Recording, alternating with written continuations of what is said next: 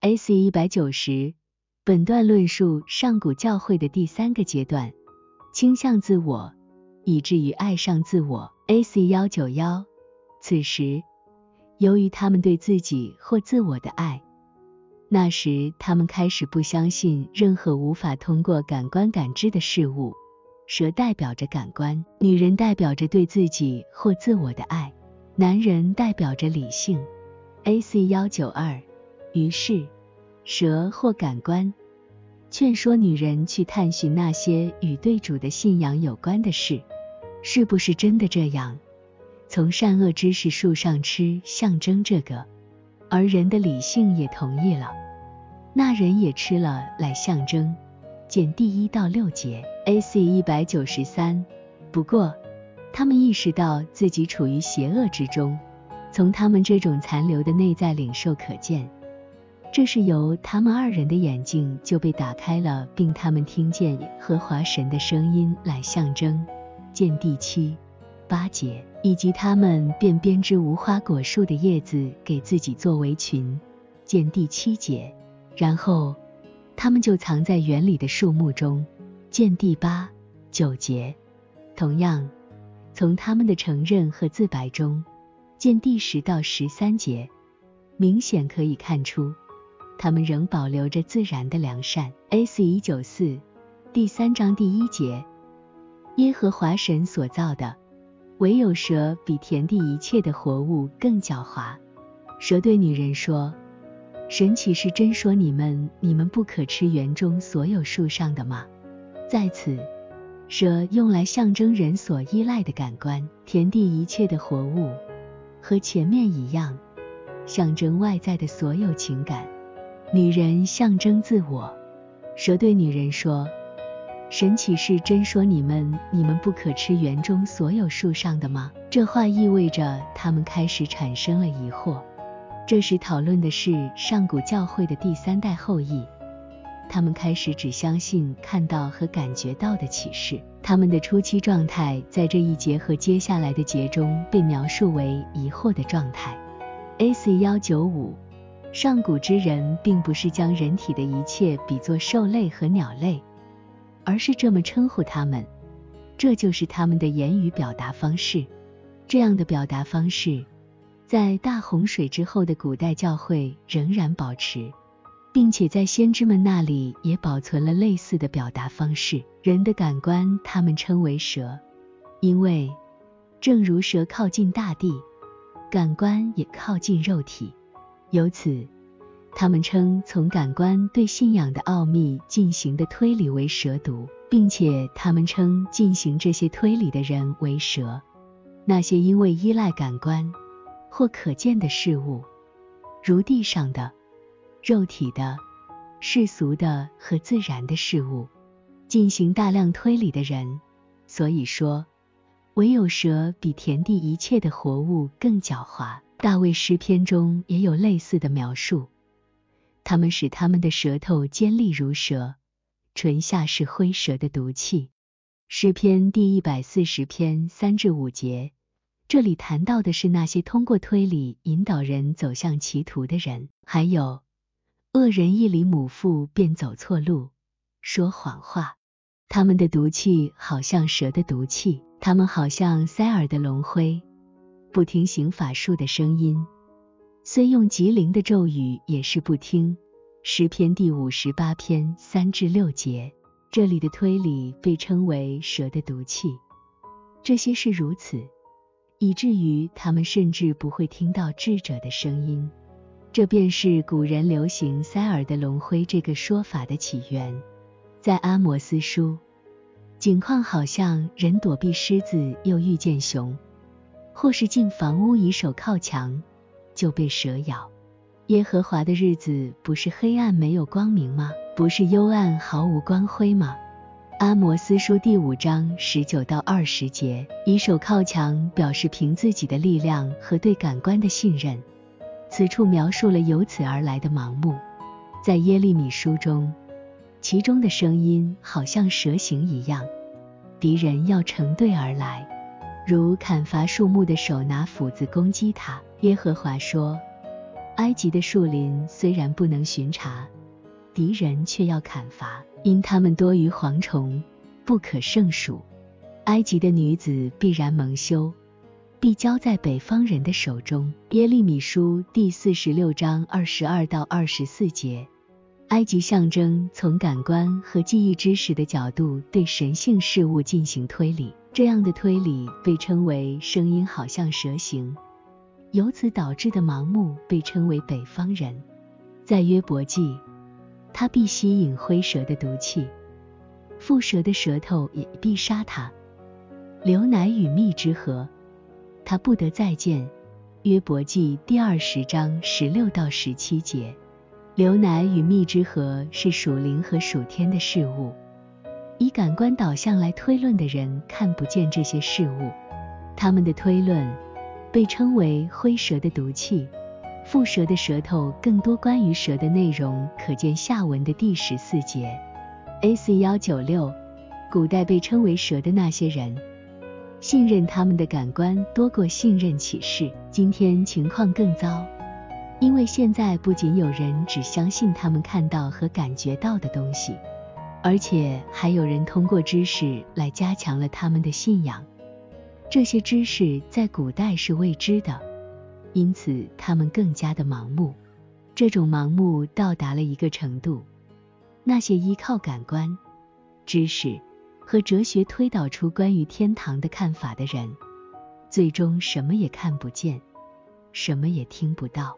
它们不仅是龙蛇，更是经上常说的毒性更大的飞蛇。以赛亚书十四章二十九节、三十章六节。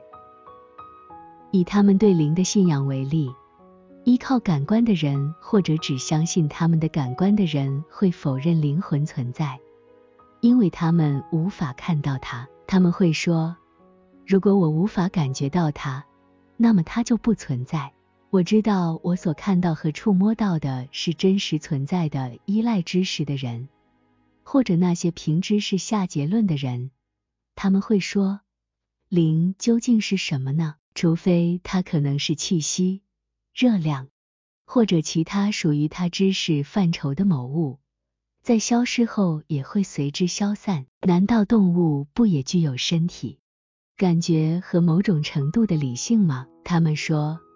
这一切都会死去，而人类的灵魂将会永存。因此，他们否认灵的存在。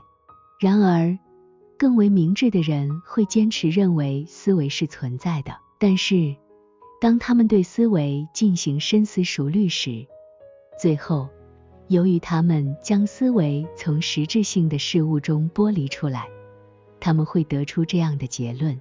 思维会随着身体的死亡而消失，因此，所有依靠感官、知识和哲学推理的人都否认灵的存在。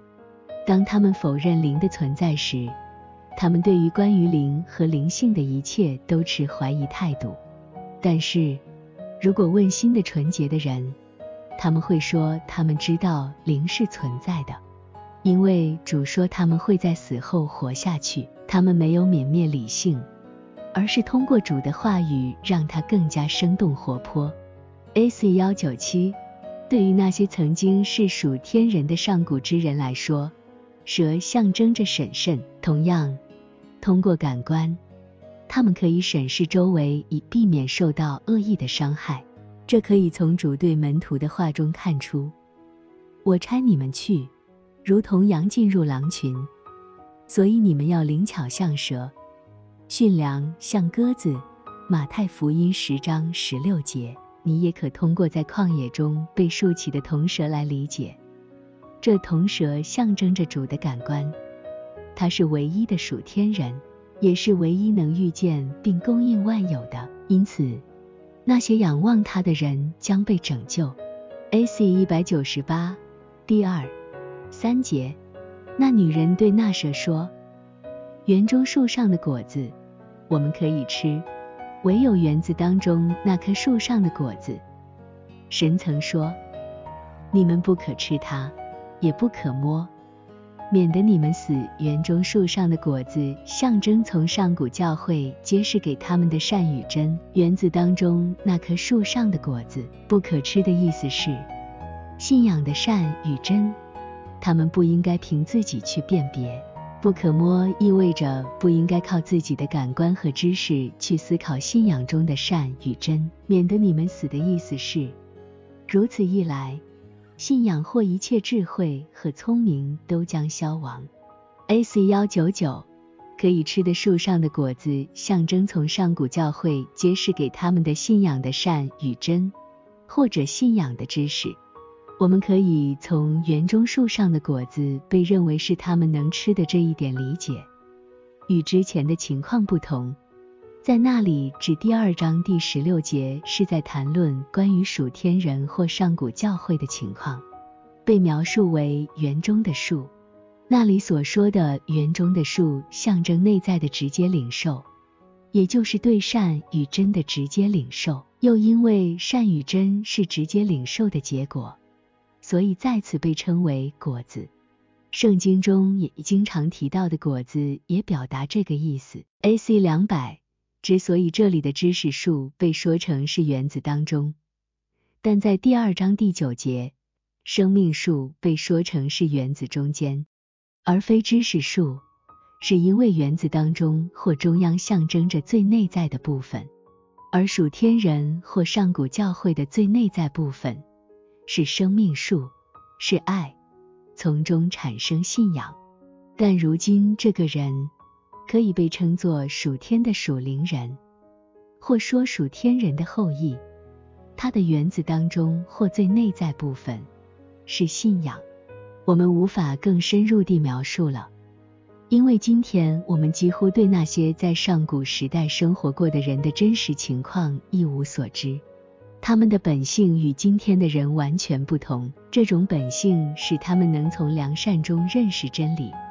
或从仁爱中了解信仰，但当那一代消逝后，接替而来的新一代与他们在本性上大为不同。他们并不是从良善中看到真理，或从仁爱中了解信仰，而是从真理中认识良善，或从信仰的知识中领会仁爱。对大多数人来说，他们几乎只知道这些知识。这样的变化是在大洪水之后发生的，以免世界灭亡。A.C. 二零一，因此，像洪水前的上古之人那样的性质，在当下已经消失或难以寻找。对于这些话语在其本真意义上的含义，也难以清晰解读。然而，在天堂中，这一切都被完美理解。因为那些被称为属天的天使和天使灵与洪水之前被重生的上古之人具有相同的天赋，而被称为属灵的天使和天使灵与洪水后被重生的人有相似的天赋，尽管在这两种情况下都有无穷的差异。A.C. 二零二上古教会，也就是属天人，他们的性质是这样的。不仅不从善恶知识树上吃，也就是不从感官和知识来辨别信仰的内容，而且甚至不允许他们摸那棵树，也就是说，不从感官和知识中思考与信仰相关的事物，以免从属天的生活堕落到属灵的生活，从而继续堕落。属天的天使也维持这样的生活方式。其中最纯洁的天使甚至不让人提及信仰或任何属灵的内容。当其他人提到信仰时，他们根据自己独特的理解，将其视为与爱有关的内容。因此，信仰中的所有事物都源于人与义这两种爱。他们很少能忍受听到关于信仰的理性内容，更不用说关于信仰的学问知识，因为他们通过爱。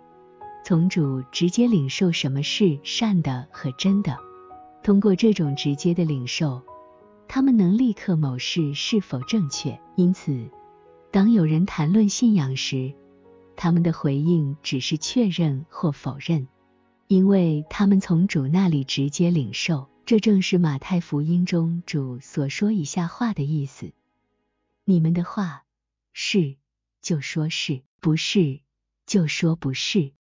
若再多说，就是从恶里出来的。马太福音五章三十七节，这正是他们甚至都不被允许触摸知识树果子的原因，因为如果他们触摸了，他们就会堕入邪恶，或因此导致属天之性的死去。属天的天使之间也像其他人一样交谈，但他们使用的是源于爱的属天语言，这比属灵天使的语言更为高深。A.C. 二零三。属灵的天使虽然讨论信仰，并通过智性、理性和知识来强化信仰，但他们从不基于这些来得出关于信仰的结论。那样做的人是走向邪恶的。他们也从神那里获得了对所有信仰事物的直接领受能力，但这种直接领受不如属天天使的领受。属灵天使的领受是某种被赋予生命的良知。它显现的像属天的直接领受，但实际上只是属灵的良知。A.C. 二零四，那时对那女人说：“你们不会一定死，因为神知道，你们吃它的时候，你们的眼睛会因它而被打开，你们便如神能辨别善恶。如果他们吃了那棵树的果子，他们的眼睛会被打开。”这些话意味着，如果他们从感官和知识的角度，也就是说，依赖自己去探查那些关于信仰的事物，他们会清晰的看到，事实并非如此。他们便如神能辨别善恶。这意味着，如果他们完全依赖自己，他们将会像神那样，能够自己引导自己。A.C. 二零五。每节经文皆包含着教会中的特定状态或状态的变化。此前的经文表示，他们虽然有这样的倾向，但他们仍然认为这是不适当的。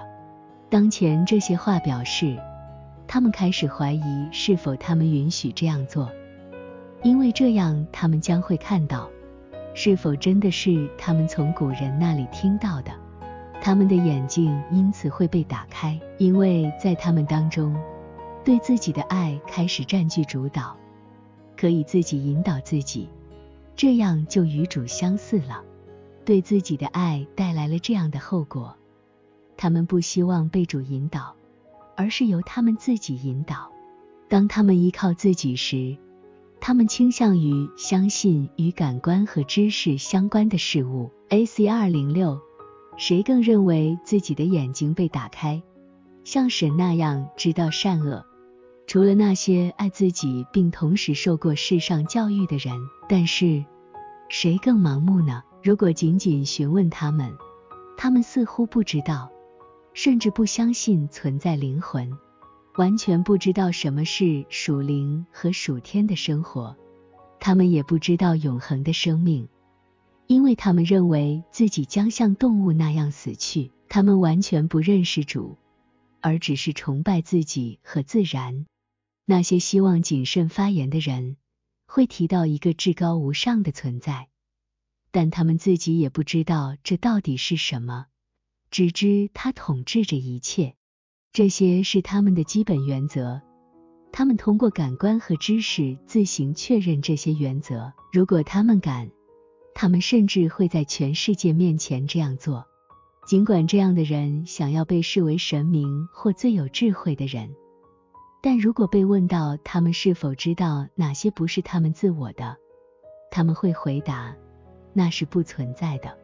如果他们被剥夺了自我，那么他们就什么都不是。如果问他们靠主而活意味着什么，他们会认为那只是幻想。而当询问他们对于良知的理解时，他们可能会认为这不过是一种为约束大众而创造的想象。若问他们是否知道什么是直接领受，他们只会嘲笑并称其为某种狂热。这就是他们的智慧，相信自己眼睛被打开了，自视为神一般。基于这些信念，他们认为自己的见解比阳光还要明亮。并按此推理关于信仰的奥秘。但其实结果是什么？不过是深渊般的黑暗。